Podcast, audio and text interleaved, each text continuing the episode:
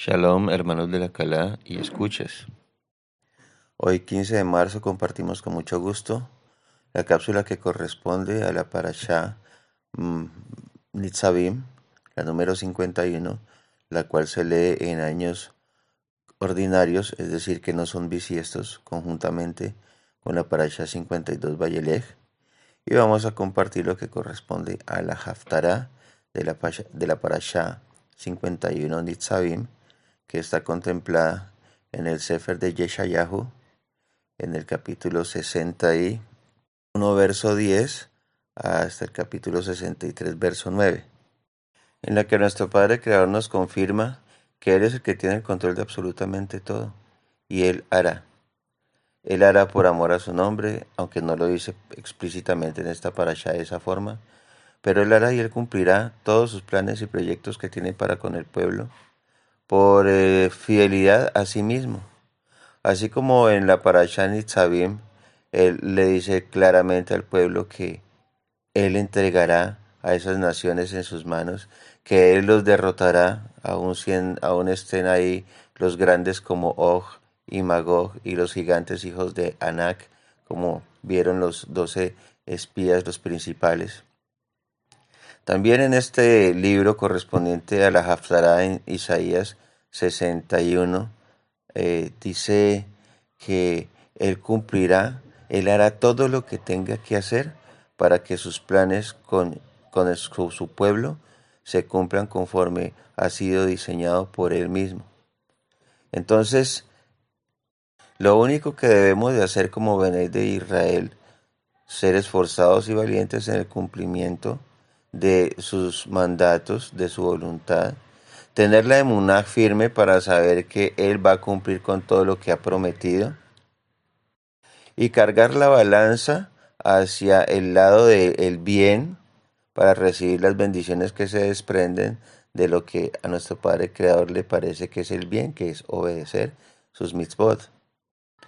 Porque Él anhela en su corazón realizar sus planes con su pueblo dice que la desea, que la ama, que la espera y que la anhela,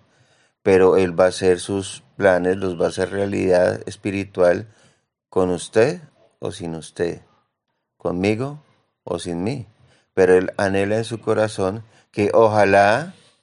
estemos nosotros de su lado, del lado de la balanza, donde están el bien y las bendiciones y la vida eterna. Entonces confiemos plenamente en que Él hará, Él cumplirá y Él desarrollará su plan perfecto para con su pueblo, con amor, con anhelo, con esperanza y con deseo de que estemos ahí. Y lo único que tenemos que hacer, reitero, qué pena, que seamos simplemente obedientes a su voluntad que está escrita en este manual de instrucción, en este manual de vida. Y trayendo a colación nuevamente la enseñanza de las vírgenes necias, no caigamos en las enseñanzas de Mateo 25 y queramos ganarnos los galardones sin esforzarnos. Porque bien lo, dice, bien lo dice en esta parasha Nitzavim, que aquel que crea que aún comportándose como mal o, o, como no es correspondiente a las escrituras y a la voluntad de nuestro Padre Creador,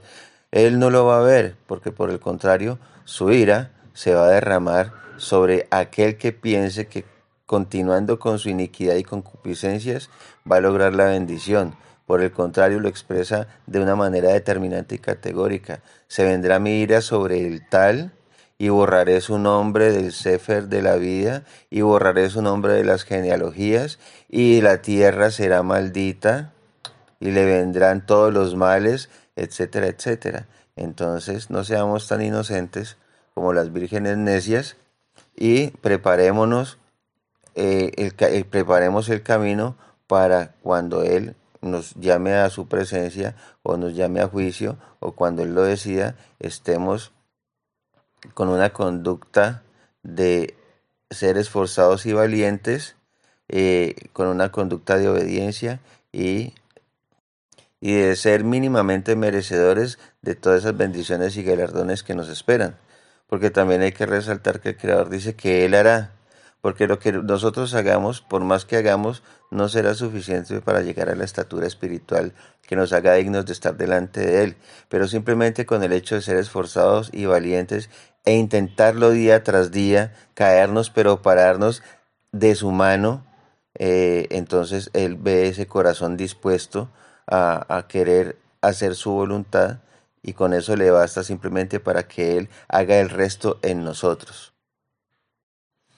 Que nuestro Padre Creador nos continúe bendiciendo y Shabuatov.